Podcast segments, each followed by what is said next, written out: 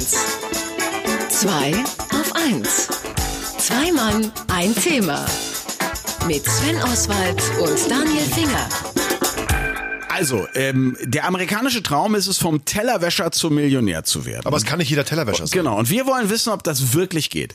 Wir haben aber keinen gefunden, Tellerwäscher, der zum Millionär wurde, aber immerhin ein Millionär, der fast zum Tellerwäscher geworden ist, nämlich Marketing-Experte Markus Bartelt. Und der wird uns jetzt alles über diese... Nein, du hast für uns recherchiert und hast ein Paradebeispiel von jemandem, der es vom Tellerwäscher zum Millionär geschafft hat, aufgetan. Guten Morgen, Markus. Hallo, Schön, Markus. schönen guten Morgen. Ich wusste ja, dass ich als Millionär hier auftauche, aber gut. Ähm, Ex-Millionär. Ex, genau, jetzt, jetzt wieder zurück zum Tellerwäscher.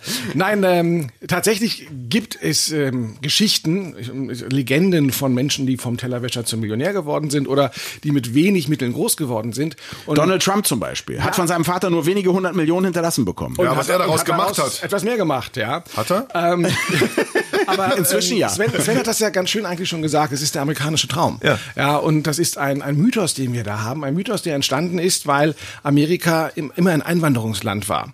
Und äh, sehr, sehr viele Einwanderer, die eben aus Europa gekommen sind, kamen quasi mittellos dort an, mit, ihr, mit ein bisschen Habe, was sie hatten und haben dort Gerade eben- zum Waschen. Wahrscheinlich und haben dort ähm, den Neustart gesucht.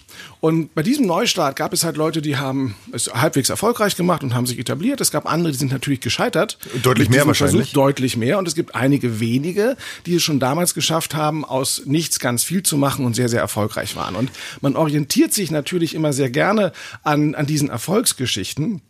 Und dieser amerikanische Traum heißt ja nichts anderes. Wenn du dich anstrengst, wenn du Leistung bringst, wenn du fleißig bist, dann kannst du es auch schaffen. Kannst du, musst du aber nicht. Nun wissen wir ja, es ist, die Geschichte wird immer von den Gewinnern geschrieben. Das heißt, die Leute, die sich den Arsch abgearbeitet haben und es nicht geschafft haben, ähm, die stehen nicht im Rampenlicht. Insofern ist es denn, äh, wenn diese ganzen Millionäre sagen, ich habe es ja auch geschafft, ja, ne? ist es tatsächlich Fleiß oder ist es vielleicht dann doch eher Glück? Es ist Glück. Also es hat ganz, ganz viel mit Glück zu tun, weil es gibt wahnsinnig fleißige Menschen, die ganz viel Leistung bringen und die es nicht zum Millionär schaffen, weil man braucht dieses Quäntchen Glück am richtigen Ort zu sein zum richtigen Zeitpunkt. Bloß rückblickend möchte natürlich kein erfolgreicher Mensch zugeben, ähm, dass er nur durch Glück Erfolg Ja, hat, nicht. sondern er verkehrt das natürlich auch und sagt, ja, Naja, weil er hat so ja wahrscheinlich war. auch geackert. Also sagen Ja. wir so, ne? Es Ja, ist ja nicht so, natürlich. dass es nur Glück ist, aber er hat halt das bisschen Glück, das die anderen, die geackert haben, nicht hatten. Aber du kannst das ja auch nicht verkaufen. Du kannst ja keine, also du kannst keinen Erfolgsratgeber schreiben und sagen, hier, du wirst dann erfolgreich, wenn du Glück hast.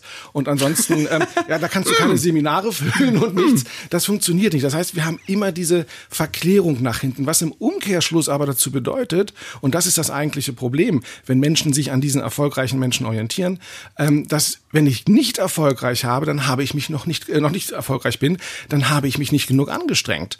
Äh, da muss ich noch mehr leisten und noch mehr machen und noch fleißiger Sehr sein. Burnout Calvinistisch. 4.0. Ja, und da, genau, und das fü- führt geradewegs in den Burnout rein, weil ich immer mir das Gefühl habe, nee, ich habe mich noch nicht genug angestrengt. Du, du hast dich echt noch nicht genug angestellt, Markus, weil ich finde, du solltest mal eine Paradegeschichte erzählen von jemandem, der es geschafft hat, vom quasi Tellerwäscher zum Millionär. Also die, die Geschichten gibt es viele. Wir haben ähm, bei uns in Deutschland zum Beispiel Jürgen Gosch.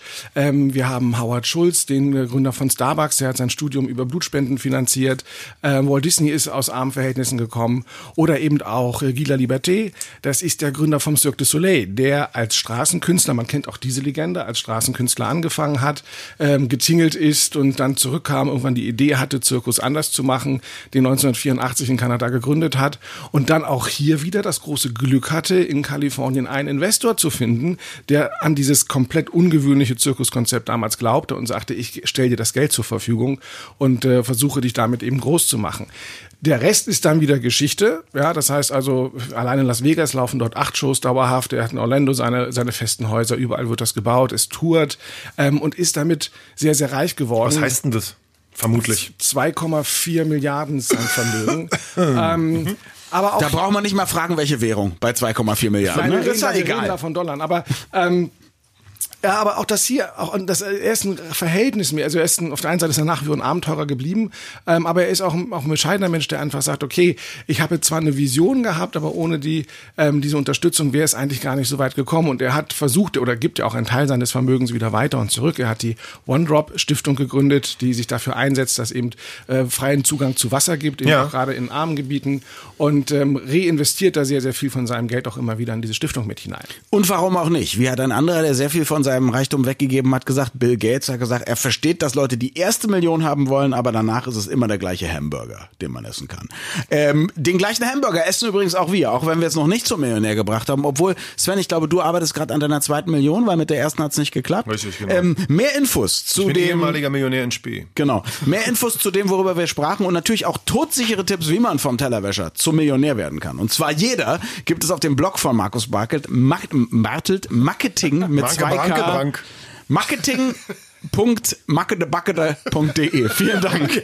So ein bisschen Knoten heute in der Zunge. Viel Glück weiterhin auch euch in dieser Sendung heute. Das in allem Fleiß. Das hat mit, mit, mit Glück nichts zu tun. Dass das Und mit übrigens, Fleiß und Leistung hier nicht so weit her ist, aber Glück ist ganz wichtig. Trauen Sie nicht allem, was Bill Gates so sagt. Er hat auch mal gesagt, wer wird schon jemals mehr als 680 Kilobyte Speicher es brauchen? waren 640. Trauen Sie auch nicht allem, was Sven Oswald sagt. Schönen Sonntag euch noch. Radio 1. Zwei auf 1. Zwei Mann, ein Thema.